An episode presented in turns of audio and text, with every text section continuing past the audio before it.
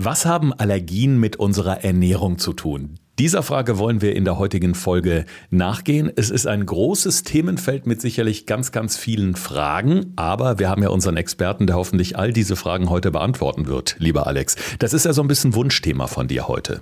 Ja, natürlich, weil es sich eigentlich genau an das Thema von letzter Woche anschließt. Denn dort haben wir uns ja schon über das Thema Intoleranzen bzw. Unverträglichkeiten unterhalten. Und deshalb ist es mir ein ganz großes Anliegen, das noch mit aufzugreifen, weil viele das A nicht differenzieren können und B das vielleicht auch nicht wirklich wahrnehmen können. Und deshalb wollen wir da heute mal ein bisschen Licht ins Dunkel bringen. Gesund gefragt. Fünf Tipps für deine Gesundheit. Mit TV-Reporter Thorsten Slegers und Personal Trainer Alexander Nikolai. Damit ganz herzlich willkommen zu einer neuen Folge. Letzte Woche haben wir über die Intoleranzen und die Unverträglichkeiten gesprochen, etwa bei Laktose, Fructose, bei Gluten. Jetzt wollen wir auf die Allergien schauen. Und du hast ja letzte Woche schon klargestellt, Alex, dass Intoleranzen oder Nahrungsmittelunverträglichkeiten direkt mit Allergien nichts zu tun haben. Also müssten wir jetzt zu Beginn dieser Folge einmal klären, was versteht man eigentlich unter Allergien ganz genau? Ja, absolut. Weißt du noch meinen groben Unterschied, den ich letzte Woche erzählt habe, zwischen Unverträglichkeit und Allergie?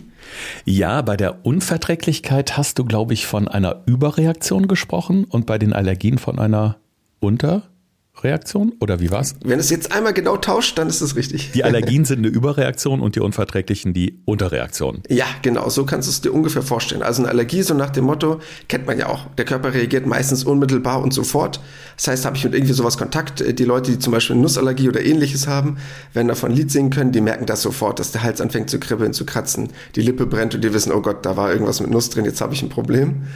Und eine Unverträglichkeit ist eher eine Unterreaktion. Das heißt, der Körper sagt, was soll ich damit machen, Alex? Äh, hm, das irritiert mich jetzt. Aber der hat keine klassische Reaktion wie jetzt bei einer Allergie, dass man jetzt Quaddeln bekommt, rötende Haut, äh, all diese klassischen Geschichten, die man vielleicht als erstes mit einer Allergie verbinden würde. Also diese allergische Reaktion auf Nüsse, weil du die gerade erwähnt hast, die ist mir sehr präsent. Ich habe äh, vor kurzem einen Krimi gesehen und da wurde dann jemand, der auf Nüsse allergisch ist, bewusst ganz heimlich was und das Essen gemischt und man kann sich schon fast vorstellen, wie das dann ausgegangen ist. Nicht sehr schön. Der sah sehr aufgedunsen und böse aus. Also die Maskenbildnerin hat volle Arbeit geleistet, dass man sich das ansatzweise vorstellen kann, was passiert, wenn man tatsächlich so ein, ja, eine starke Reaktion etwa auf Nüsse hat. Ist, ist schon krass. Ja, deshalb ist das nämlich erstmal ein ganz wichtiger Punkt zu erklären, was der großartige Unterschied ist.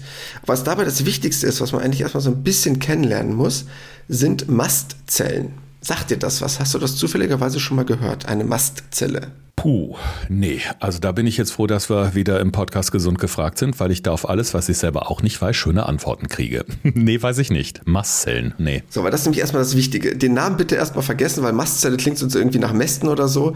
Bei der Namensgebung ist man sich nicht so ganz klar, warum dieser komische Name gewählt wurde damals von dem Entdecker. Da gibt es noch so ein paar Differenzierungen, wo man wirklich gesagt hat, die könnte sich wohl vergrößern, deshalb wird sie vielleicht so genannt.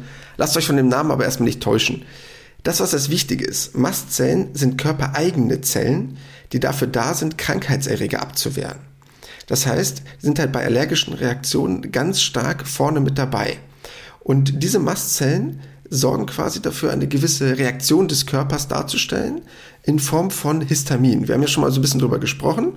Und das, was passiert ist, dass der Körper dann aus diesen Mastzellen quasi reagiert und das ist dann das, was du als allergische Reaktion wahrnimmst, wie zum Beispiel die gerötete Haut, diese Quaddeln, diese Pusteln, die sich dann so bilden, das Brennen auf der Lippe, ähm, dieses Unwohlsein, was auch immer du so an allergischen Reaktionen dann hättest. So funktioniert quasi der Körper. Also wenn ich diesen Begriff häufiger benutze, Mastzellen, ist das quasi so deine körpereigene Allergiezelle, um sie mal vielleicht so zu nennen. Ja, ich habe jetzt von Wissenschaftlern gehört, die was ganz Interessantes untersucht haben. Die haben sich nämlich mal äh, speziell erstmal die Kinder und die Jugendlichen angeschaut, die viel Fastfood gegessen haben und haben dann festgestellt, dass dass die ja tendenziell oder einfach öfter an Allergien leiden als die, die sich eher ausgewogen ernährt haben. Und das ist natürlich auch für spätere Leben ganz entscheidend. Das heißt, ja, die Sünden, die man dann in der Kindheit oder in der Jugend ernährungstechnisch begeht, die kommen halt irgendwann im Erwachsenenalter unter Umständen mit geballter Ladung zurück, oder?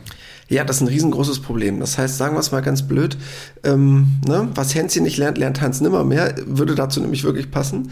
Das heißt, wenn sich Kinder über einen längeren Zeitraum schlecht ernähren, und man hat das bei Studien wirklich untersucht, und die Studien sind auch sehr groß, also das heißt, mittlerweile hat man schon mehrere hunderttausend Kinder pro Jahr analysiert in ihrer Ernährung und mittlerweile sind wir schon im Millionenbereich, weil das schon über die letzten 10, 15 Jahre läuft, diese Studie. Die wird nämlich zum Glück jedes Jahr fortgesetzt weiß man, dass es relativ stark der Fall ist. Und man weiß, wenn Heranwachsende so zwei bis dreimal die Woche Fastfood essen, dass das schon ein hohes Risiko hat, später Allergien wie Heuschnupfen zu bekommen oder auch Asthma zu bekommen, Hautausschläge zu bekommen. Das ist wirklich was, womit man nicht spaßen darf. Kannst du dir vorstellen, woher das kommt? Ich denke einfach mal, dass ähm, ja durch diese ungesunde Ernährung äh, einfach gewisse Prozesse im Körper, also das Immunsystem äh, in gewisser Weise geschwächt wird, um eben später ja auf gewisse äußerliche oder Umweltfaktoren wie etwa Pollen zu reagieren. Also das ist wahrscheinlich mit, um es mal einfach zu formulieren, dass wer sich ausgewogen und gesund ernährt, auch ein intaktes Immunsystem hat, was viel besser mit diesen äußerlichen Einflüssen umgehen kann. Ja, genau, das ist es nämlich, weil nämlich zwei Punkte dabei ganz wichtig sind. Wir hatten auch schon mal ja so ein bisschen in unserem Podcast über das Thema so gute und schlechte Fette gesprochen. Und was ja ganz schlimm sind, ja diese Transfette, falls dich noch so erinnerst, die so bei klassischen Pommes, fritösen Geschichten, genau, all das ist sehr gut aufgepasst, mit reinkommt. Und man weiß mittlerweile, dass diese Transfettsäuren zum Beispiel ganz stark damit in Verbindung gebracht werden, mit asthmatischen Erkrankungen, mit Allergien generell. Und dass der gegenteilige Effekt, also zum Beispiel von Obst, von Gemüse mit den vielen Antioxidantien, genau das Gegenteilige bewirkt. Also das nicht unbedingt das Verhindern, aber zumindest das Abmildern oder das Nicht-Auftreten von Allergien.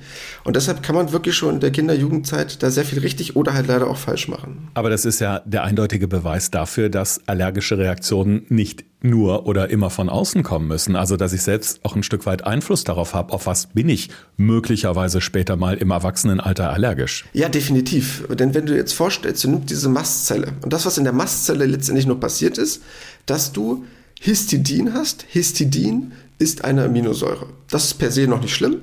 Die wird umgewandelt in Histamin. Und das ist ja das, worüber wir schon mal gesprochen haben. Und das wird dann freigesetzt. Und das geht durch unterschiedliche Wege. Entweder durch einen von außen irgendwie in den Körper in Verbindung gebrachten Wirkstoff. Also das könnte auch eine Creme sein, auf die du irgendwie allergisch reagierst oder irgendwas anderes. Oder halt durch ein Lebensmittel, auf das du wirklich explizit allergisch bist oder durch sogenannte Histaminliberatoren, das heißt Histamin freisetzende Lebensmittel. Das heißt, wenn du dich ja dementsprechend schlecht ernährst oder von gewissen Lebensmitteln zu viel isst, sorgst du quasi künstlich dafür, eine allergische Reaktion in deinem Körper herbeizuführen. Ich habe da ein ganz praktisches Beispiel aus meinem eigenen ähm, Ernährungsleben, um es mal so zu sagen, weil ich in den letzten Wochen und Monaten wirklich mal ganz gezielt darauf geachtet habe. Ich habe ja schon ein, zwei Mal im Podcast erzählt, dass ich vermute, dass ich ähm, ja auf Histamin auch ein bisschen allergisch reagiere in Bezug auf Bier. Also wenn ich äh, im Sommer mal bei, wenn schön heiß ist und meine Flasche oder zwei Bier trinke, schön auf der Terrasse im Garten, dann tut das gut, das ist ja auch erfrischend. Aber ich habe halt festgestellt, verdammt, also irgendwie äh, kommen die Kopfschmerzen doch immer häufiger, auch in kürzeren Abständen. Und wenn ich dann mal so ein bisschen die Ernährung Revue äh, passieren habe lassen, dann war das meistens in Verbindung, ja, mit, mit Mahlzeiten, die jetzt nicht besonders äh, hochwertig waren. Das war dann mal beim Grillen, das war dann auch einfach mal, wo ich einfach nur ein paar Chips oder eine Tüte Chips gesnackt habe, ja. Mhm. Dazu das Bier. Danach ist mir das extrem aufgefallen. Weniger, wenn ich jetzt in einem Restaurant sitze, eine ausgewogene äh, Platte vor mir, einen ausgewogenen äh, Teller oder ein Gericht vor mir stehen habe mit Gemüse, mit Fleisch, von allem etwas. Da komischerweise weniger. Das heißt, in dem Fall spielt natürlich auch das eine große Rolle, was ich in dem Fall, wenn es denn am Bier liegt, dazu nehme. Ja, es kommt letztendlich eben auf die Menge an. Denn Histaminliberatoren, also Histamin freisetzende Lebensmittel, nennen wir es mal so, um es ein bisschen einfacher darzustellen, sind vielschichtig und das können auch, ich sag mal ganz böse, auch relativ gesunde Sachen sein. Aber natürlich, wenn du viel Quatsch isst, sorgt das natürlich dafür, dass die Wahrscheinlichkeit wesentlich höher ist, dass dein Körper darauf reagiert. Das ist nämlich das große Problem. Das ist dann nicht das eine Bier, sondern das ist dann das zweite Bier und das dritte Bier oder dann dazu vielleicht noch das Fertiggericht oder dann äh, die gepökelte Wurst, ähm, ne? noch so ein bisschen Fleisch, was dazu ist, vielleicht noch ein bisschen schlecht verarbeitet ist. Das heißt, dann hast du irgendwann eine Summe erreicht, die dann dafür sorgt. Es wird nicht das eine Glas Bier sein, sondern die Summe macht es dann einfach. Ah, es ist aber auch kompliziert. Also ich glaube, ich muss dann dann doch nochmal auf deinen Tipp von äh, letzter Woche zurückgreifen, dass ich einfach mal in den jeweiligen Situationen, wo ich Bier trinke und die Vermutung habe, der der Kopf könnte irgendwann drohen, auch wenn es nur ein, zwei Gläschen sind, einfach mal das zugehörige Essen fotografieren mit dem Handy und eine kleine Notiz dazu schreiben, um vielleicht dann wirklich mal über einen längeren Zeitraum zu beobachten, wann genau treten diese Probleme auf. Und das kann man ja in jederlei Hinsicht machen. Also es geht ja nicht nur um die Histamine, sondern es gibt ja ganz, ganz viele verschiedene Reaktionen, wo man eben die Ernährung mit Allergien in Verbindung bringt. Ja, definitiv. Und man muss halt einfach mal schauen, inwieweit das im Körper passiert. Denn wie gesagt, es gibt mehrere Lebensmittel, in denen das vorkommen kann, wo man vielleicht auch auf den ersten Blick sagt, ey Alex, die sind doch eigentlich gesund. Also zum Beispiel die Tomate, Zitrusfrüchte, Ananas, Avocado, also wo man jetzt im ersten Moment denkt, das sind ja eigentlich gesunde Lebensmittel, die aber schon einen gewissen Histamin freisetzenden Faktor haben im Körper. Und dann muss man halt schauen, okay, ist das vielleicht ein Problem, was bei mir entsteht? Mhm. Es heißt, dass etwa drei Prozent der Erwachsenen auf bestimmte Lebensmittel reagieren. Bei Kindern sind sogar mehr als doppelt so viele. Und äh, wir haben schon gesagt, eine Ursache könnte eben oder ist höchstwahrscheinlich eben das Fastfood, die ungesunde Ernährung. Jetzt loben wir in unserem Podcast ja ganz oft die Nüsse oder die Hülsenfrüchte, also in Klammern, wenn man nicht gerade eine Nussallergie hat, als gesunde Nahrungsmittel. Also im Grunde ja harmlose Substanzen, aber auch die können ja im wahrsten Sinne des Wortes unser Immunsystem auf links drehen. Ähm, da hat man ja schon so ein bisschen komisches Gefühl oder Zwiegespalten, denn gerade Hülsenfrüchte gelten ja als die Gesundheitsbooster schlechthin. Ja, und deshalb muss man sowas halt einfach austesten, weil bloß weil ich es gesund finde, heißt es nicht, dass es auch für euch automatisch funktioniert. Die Wahrscheinlichkeit ist relativ gering, aber man sollte es halt trotzdem austesten. Natürlich haben gewisse Lebensmittel einen stärkeren Histamingehalt. Ob das nun das Bier ist, ne, was da relativ weit vorne ist, im negativen Sinne sozusagen. Ähm, da muss man halt einfach so ein bisschen schauen und sich das Ganze ein bisschen genauer angucken. Aber was halt der größte und der wichtigste Faktor ist, dass man, wenn man merkt, dass man bei irgendeinem Lebensmittel reagiert, dass man sich das dann genauer anschaut und das dann genauer nachverfolgt, weil es halt oft ein Lebensmittel sein kann, hinter dem man es vielleicht nicht vermutet. Wenn ich jetzt viel niesen muss, dann gehe ich zum Arzt und lasse mich äh, beispielsweise auf Heuschnupfen testen. Gibt es denn ähnliche Tests oder vergleichbare Checks auch für Lebensmittelallergien? Ja, das ist kein Problem. Man kann auch Lebensmittelunverträglichkeiten testen. Ähm, das ist mittlerweile gar kein Ding kann man beim Arzt machen, gibt sogar mittlerweile schon Tests für zu Hause, mit denen man das testen kann, zumindest schon mal so als grobe Orientierung, ob man auf gewisse Lebensmittel mehr oder weniger allergisch ist. Und dann kann man das nach dem klassischen Auslassprinzip, wie man das so schön nennt, das heißt auch wirklich so in der Lebensmittelwissenschaft, einfach mal weglassen und gucken, wie der Körper dann darauf reagiert, ob es einem dann damit besser geht, wenn man ein spezifisches Lebensmittel mal weglässt. Wenn wir jetzt mal so ein bisschen äh, zurückgucken, auch über mehrere Jahre oder vielleicht sogar Jahrzehnte, da äh, ist es ja nicht von der Hand zu weisen, dass die Allergien zugenommen haben. Natürlich liegt es einerseits an den Umwelteinflüssen, die sich verändert haben, klare Sache.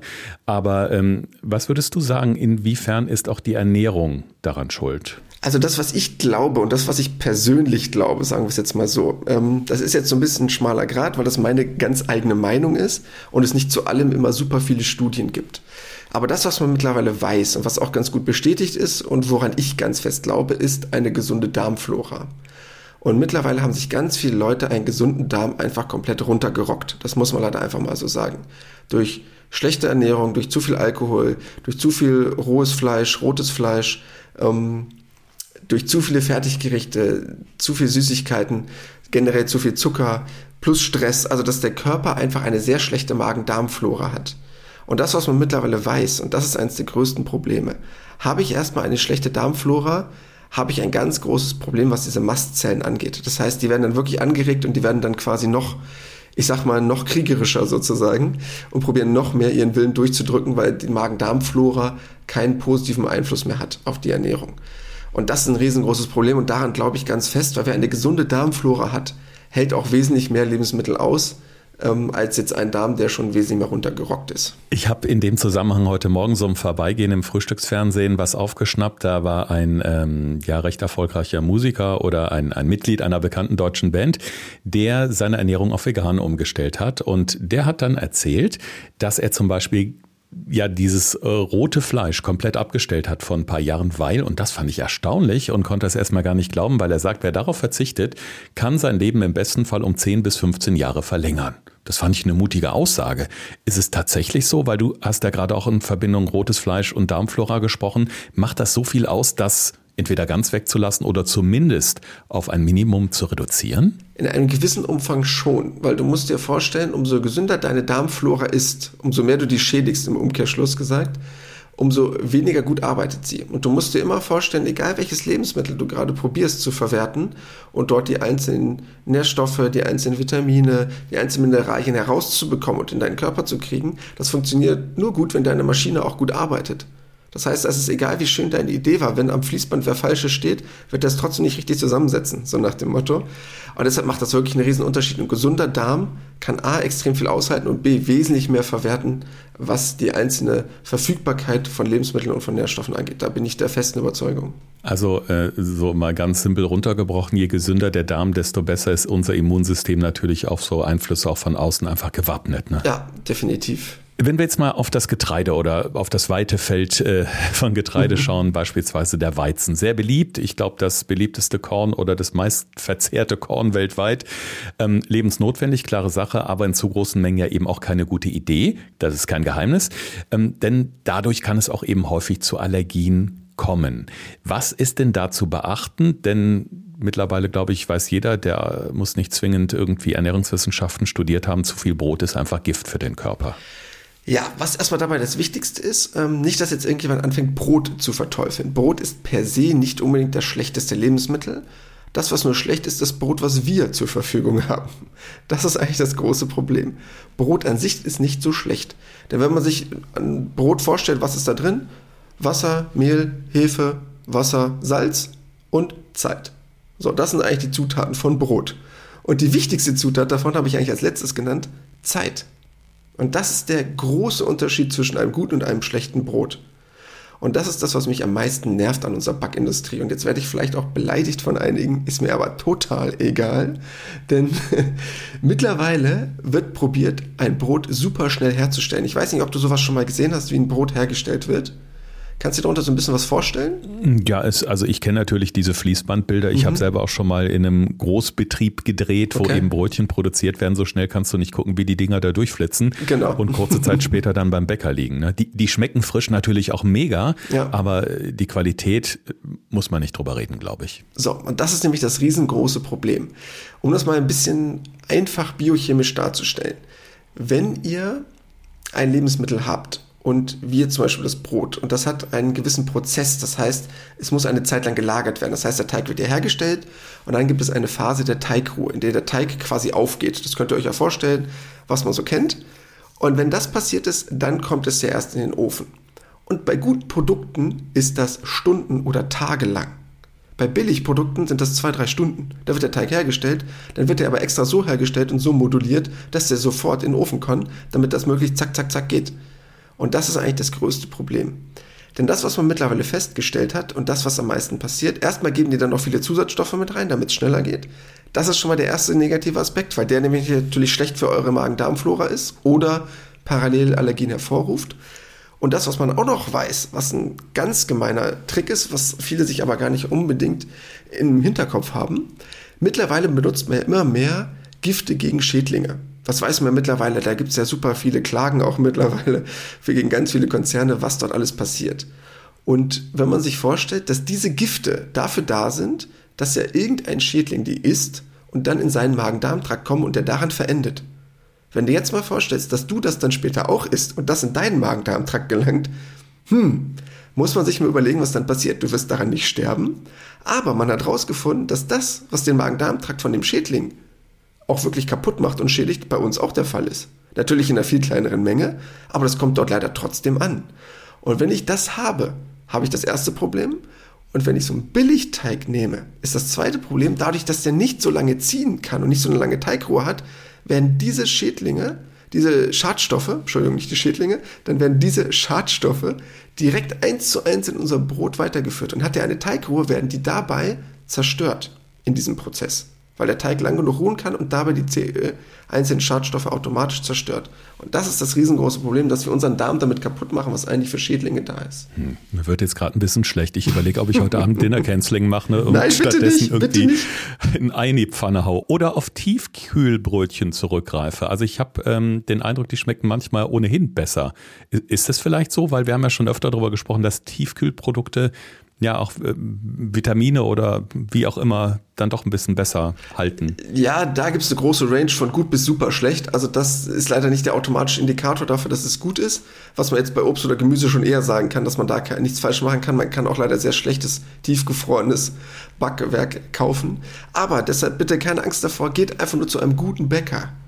Guckt mal, wo es in eurer Umgebung gute Bäcker gibt. Oder ich kann euch auch noch mal in unsere Insta-Geschichte noch mal was reinpacken, woran man das erkennt ein gutes Brötchen oder ein gutes Brot, wenn man das in der Hand hat. Ähm, und das wäre mir ganz wichtig. Oder wir machen dazu nochmal eine extra Folge. Wie gehe ich beim Bäcker richtig einkaufen? So nach dem Motto. Das ist eine gute Idee. Weil das wäre mir ein ganz großes Anliegen, dass ihr da richtig versorgt seid. Denn das richtige Brot ist auch wirklich sehr gut. Also ein gutes, gesundes Brot ist sehr gut bekömmlich, hat kaum negative Inhaltsstoffe.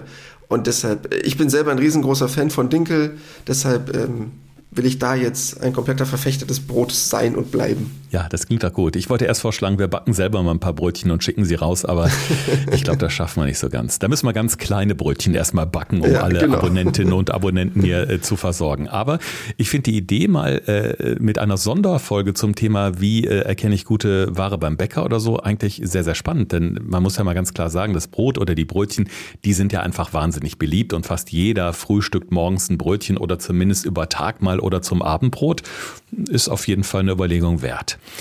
So, jetzt habe ich hier ein Stichwort noch stehen, Alex, äh, nämlich die Proteinallergie. Und ähm, da bin ich so ein bisschen drüber gestolpert, weil grundsätzlich ist es ja so, dass Protein gut und wichtig für unseren Körper ist. Wir sollten ja auch eine gewisse Menge pro Tag zu uns nehmen, weil es eben für unsere Muskeln extrem wichtig ist. Ja, und wenn man jetzt dagegen allergisch ist, dann ist es ja auch so ein bisschen doof. Ja, also was, was kann man sich genau unter einer Proteinallergie vorstellen? Was macht der Körper da oder wie reagiert er darauf? Also erstmal ganz wichtig, ähm, wenn du jetzt so eine Proteinallergie nimmst, kannst du jetzt so zum Beispiel die Milchallergie nehmen. Das wäre so der Klassiker ne? um mal so eine Idee zu haben. Mhm. Wichtig aber erstmal, man muss die Milchallergie unterscheiden von der Laktoseunverträglichkeit. Ne, das ist ein ganz großer Unterschied.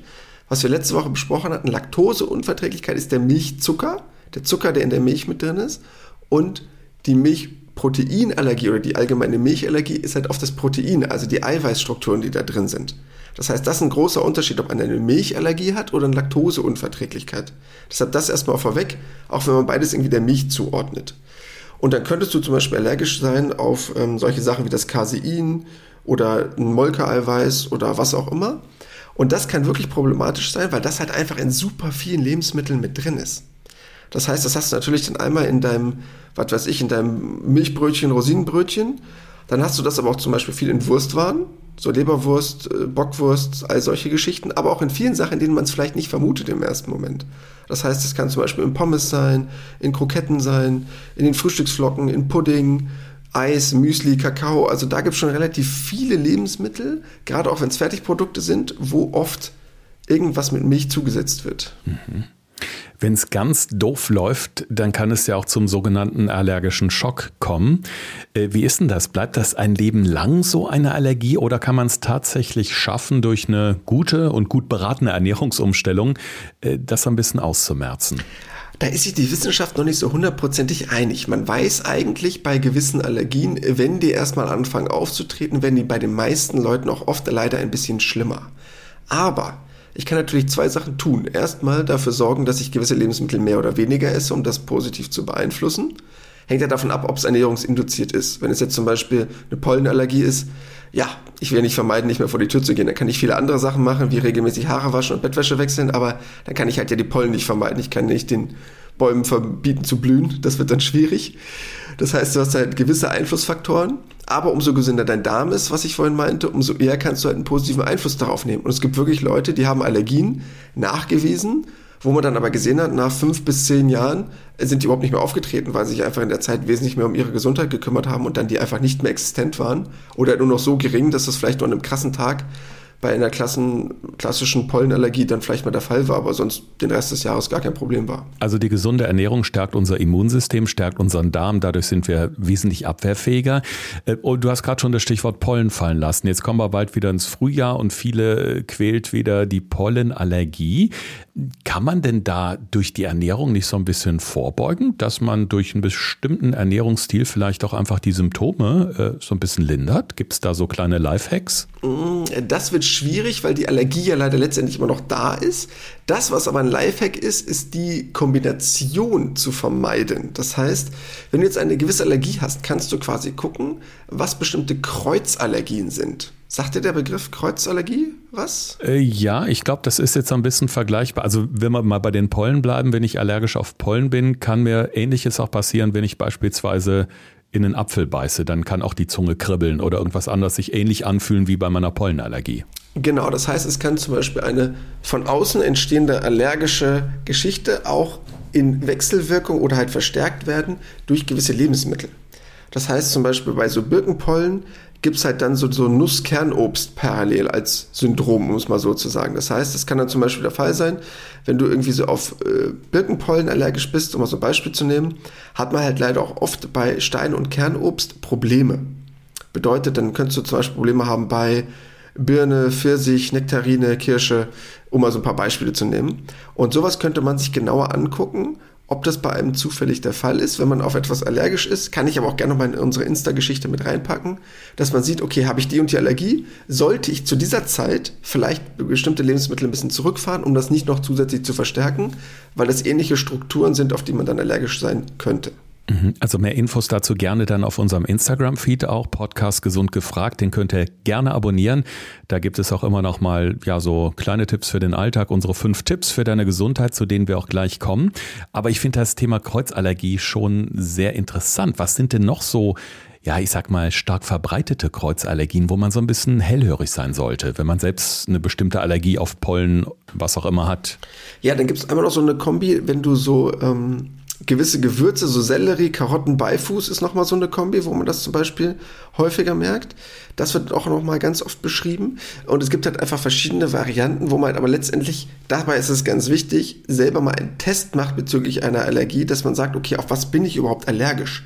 Denn das ist ein ganz wichtiger Punkt, um zu schauen, was ist überhaupt eine ausschlaggebende Allergie und womit könnte das in Relation stehen, weil viele Leute gar nicht ja unbedingt wissen, zu welcher Jahreszeit was blüht. Und deshalb kann ich dann total verstehen, wenn man dann davon gar keine Ahnung hat und sich das mal genauer angucken muss. Und danach sollte man genauer dann das Ganze differenzieren. Deshalb gibt es quasi nicht die eine klassische Kreuzallergie, sondern man muss halt schauen, okay, ich bin allergisch auf das. Welches Lebensmittel könnte das dann parallel sein, um zu schauen, das in dieser Zeit zu reduzieren. Deshalb heißt das nicht, dass ich das ganze Jahr darauf verzichten muss. Wenn ich eine mega Allergie habe, kann das der Fall sein. Mhm. Aber meistens ist es dann kein Problem, wenn ich ein Lebensmittel, was eine ähnliche Struktur hat, dann den Rest des Jahres verzehre. Nur dann vielleicht zur akuten Pollenzeit je nachdem, ob das so ein Früh- oder Spätblüher sind, dann vielleicht ein bisschen weniger. Ja, und so ein Allergietest beim Arzt, den kann ich auch einfach nur empfehlen. Also ich erinnere mich da an ein Jahr, wo es schlagartig sehr, sehr warm wurde und plötzlich alles auf einmal geblüht hat. Ja, dann fängst du an zu niesen, dann tränen die Augen und letztendlich, weil so viel auf einmal blüht, durch extrem schnell ansteigende Temperaturen ist es auch wirklich wahnsinnig schwer, da selber irgendwie so ein bisschen Diagnostik zu betreiben und zu gucken, so welche Pollenart könnte es jetzt sein. Da einmal zum Arzt, da hat man auf jeden Fall schneller auch den Überblick, ähm, wogegen man allergisch ist. Boah, das war jetzt eine Menge Info, wahnsinnig interessant, was die Allergien mit unserer Ernährung zu tun haben. Wir möchten das Ganze jetzt nochmal für euch zusammenfassen. Die wichtigsten Punkte aus dieser Episode, die gibt es jetzt in unseren fünf Tipps für deine Gesundheit. Thorsten fragt, Alexander antwortet. In diesem Podcast erfährst du alles über Ernährung und Fitness. Einfach erklärt und mit konkreten Tipps für deinen Alltag. Ja, erstmal ein wichtiger Tipp für alle, die noch im Kinder- oder Jugendalter sind oder Kinder haben in diesem Alter bitte probiert schon jetzt auf die Ernährung eurer Kinder zu achten. Unabhängig von dem rein gesundheitlichen Aspekt wird sich das später rächen können. Denn wenn ich mich im Kinder- und Jugendalter falsch ernähre, habe ich später eine hohe Wahrscheinlichkeit auch für Allergien oder stärkere Symptome bei Allergien, wenn ich das die ganze Zeit schon im Kinder- und Jugendalter schlecht mache. Zweiter Punkt. Was sind Lebensmittel, die das eventuell verstärken können. Das heißt, sogenannte Histaminliberatoren, also Histamin freisetzende Lebensmittel, können relativ viele sein. Ich packe euch das nochmal in die Story mit rein, aber das können halt leider auch sehr gesunde Lebensmittel sein. Das könnten auch Tomaten, Ananas, Avocado oder Kakao sein. Deshalb packe ich das da extra nochmal mit rein, dass ihr mal seht, wo ihr mal gucken könnt, wenn ihr mein Ernährungsprotokoll macht, was es sein kann. Grundsätzlich aber, was natürlich ganz wichtig ist, möglichst die Lebensmittel weglassen, die aber generell nicht wirklich gesund sind. Das heißt, wie geräucherte, getrocknete, gesalzene Wurstwaren. Das heißt, solche Sachen natürlich möglichst vermeiden, weil das kann wirklich stark nach hinten losgehen. Da kommt dann wieder mein Lieblingseinwurf, einfach mal das Essen reflektieren. Also sich mal bewusster äh, ne, vor Augen halten, was habe ich da gegessen, wann ging es mir nicht so gut, was habe ich an diesem Tag oder an diesem Abend getrunken und gegessen und vielleicht als kleines Hilfsmittel einfach mal Fotos mit dem Handy machen, da so ein kleines, ja, ja, bildliches Tagebuch führen, um so ein bisschen Ursachenforschung zu betreiben. Das kann ziemlich hilfreich sein, weil die Zeit rast dahin und ich könnte dir jetzt auch nicht mehr sagen, was habe ich letzte Woche Donnerstag gegessen, weil ich da abends so starke Kopfschmerzen hatte. Und deshalb, was halt ganz wichtig ist, genau der gegengesetzte Part, was sollte ich essen, halt möglichst entzündungshemmende Lebensmittel. Also das gute Gemüse, die Kräuter, die Omega-3-Fettsäuren, auch gerne antientzündliche Gewürze, worüber wir schon mal gesprochen haben, wie das Kurkuma, genügend zu trinken, Kräutertees. Also all das möglichst gut zu integrieren, denn umso mehr ich mich antientzündlich ernähre, was wir schon ganz oft besprochen haben, habe ich auch automatisch einen positiven Effekt gegen Allergien. Vierter Punkt, wenn ihr ein histaminreiches Lebensmittel habt, und das ist so ein kleiner Küchenhack, bitte nicht nochmal erhitzen. Ganz wichtiger Punkt. Möglichst alles so frisch wie möglich verzehren, nicht Lebensmittel dann stehen lassen und nochmal verzehren. Dadurch wird der, wird der Histamingehalt immer höher und das ist echt problematisch. Kann man sich vielleicht jetzt so als Laie nicht unbedingt vorstellen, aber rein biochemisch macht das einen Riesenunterschied. Deshalb gerade die, die damit Probleme haben, keine aufgewärmten Lebensmittel. So leid mir das tut und man denkt, ich will das gerne von gestern noch essen, Nein, bei Lebensmitteln mit Histamingehalt wird das leider dann dementsprechend noch verstärkt und deshalb das bitte weglassen. Und der letzte Punkt, weil wir den vorhin schon mal ganz kurz angesprochen hatten, aber ja ein bisschen größer wurde, deshalb nochmal ganz wichtig, möglichst auf gesundes Backwerk zurückgreifen. Das heißt, wenn ihr jetzt Brote, Brötchen kauft, was auch immer, bitte dort dahingehend genauer informieren, denn das kann schon der Anfang vom Ende sein, wenn man dort sehr schlechte Auswahl trifft und das ja wahrscheinlich auch ein Lebensmittel ist, was man sehr oft verzehrt. Denn wenn wir jetzt über die Avocado reden, die isst jetzt keiner täglich, aber vielleicht isst jemand jeden Tag sein Brot oder sein Brötchen. Wenn ich da jeden Tag eine schlechte Auswahl treffe, tue ich leider jeden Tag meinem Körper etwas Schlechtes und deshalb ist das mir ein ganz wichtiger Punkt, sich den genauer anzuschauen. Und was natürlich auch eine Idee sein könnte, das Brot mal selber zu backen, zu machen. Also da hat man natürlich einen ganz entscheidenden Einfluss drauf, was kommt da rein. Meine Frau hat das äh, schon ganz oft gemacht, eben auch das von dir sehr geliebte Dinkelbrot, Alex. Und ich kann dir sagen, das schmeckt wirklich richtig klasse. Und danach kann man auch richtig schön beobachten, wie das Brot dann aufgeht, wenn es in der Schüssel in der Nähe der Heizung oder auf der Heizung steht. Also es entsteht über mehrere Stunden und geschmacklich ist es natürlich der absolute Hammer. Also das braucht natürlich ein bisschen Zeit, aber wenn man es dann isst, dann freut man sich. Ja, stark. Also finde ich sehr gut, sehr löblich. Genau. Jetzt liegt mir noch eine Sache sehr am Herzen, denn wir kriegen ja immer sehr nettes Feedback von euch, auch über unseren Instagram-Feed. Ähm, und wir möchten euch nochmal bitten, wenn ihr dann die Zeit habt, das könnt ihr auch während ihr unseren Podcast hört, gerne machen, uns eine Bewertung bei Apple Podcasts zu schreiben. Da kann man ja diese fünf Sternchen geben, wenn ihr sagt, Mensch, also gesund gefragt höre ich jede Woche. Die Tipps vom Alex sind immer super und es gefällt mir, wie die beiden da plaudern jede Woche. Würden wir uns sehr über diese fünf Sterne freuen und eine kleine Bewertung, warum euch gesund gefragt so gut gefällt. Denn unsere Mission ist es ja, Gesundheit und Ernährung eben einfach zu erklären erklären. Einige von euch haben das schon gemacht und unser Podcast wird noch besser gefunden, wenn noch ein paar nette Bewertungen dazukommen. Das habe ich jetzt schön gesagt, oder? Es klang wunderschön. Also ich würde uns jetzt selber bewerten, wenn es gehen würde. Ja, dann, dann leg mal los. Also sobald wir hier die Mikros ausgestellt haben. Ne? Nein, nein, nein. Da, wir, wir wollen da ja natürlich ganz, ganz, ganz vorbildlich auf eure Bewertungen warten. Aber wir möchten jetzt einen kleinen Ausblick geben auf die nächste Woche. Denn die neue Folge Gesund gefragt, die erscheint ja immer samstags jede Woche sind wir für euch da mit interessanten Themen rund um die Ernährung.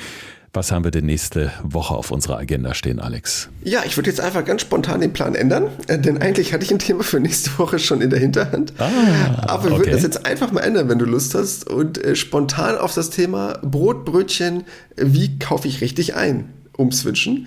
Das heißt, dass wir uns mal spezifisch Brötchen holen. Das heißt, jeder geht am besten mal einkaufen und dann reden wir mal darüber, was ich richtiges kaufen sollte, wie ich das richtige Brotbackwerk generell einkaufe damit ihr alles richtig macht. Das klingt super. Jetzt interessiert mich natürlich trotzdem, was du eigentlich im Kopf hattest. Ich hoffe noch nicht die Bikini-Figur 2022. Dafür ist noch zu früh, oder?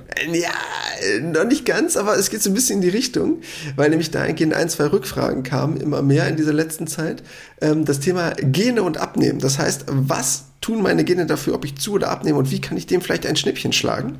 Und äh, dem werden wir uns dann aber dann danach widmen. Also keine Angst, das Thema werden wir nochmal extra aufgreifen. Was kann ich gegen schlechte Gene tun, was mein Gewicht angeht? Ei, das klingt aber auch spannend. Ja, schön, da haben wir einiges vor in den nächsten Wochen. Wir hoffen, ihr seid dabei, wünschen euch jetzt noch einen wunderschönen Tag und freuen uns auf die nächste Folge mit euch. Bis dahin, wie immer, bleibt schön gesund. Das war Gesund gefragt. Der Expertentalk mit Thorsten Slegers und Alexander Nikolai. Wenn es dir gefallen hat, abonniere gerne unseren Podcast und verpasse keine neue Folge mehr.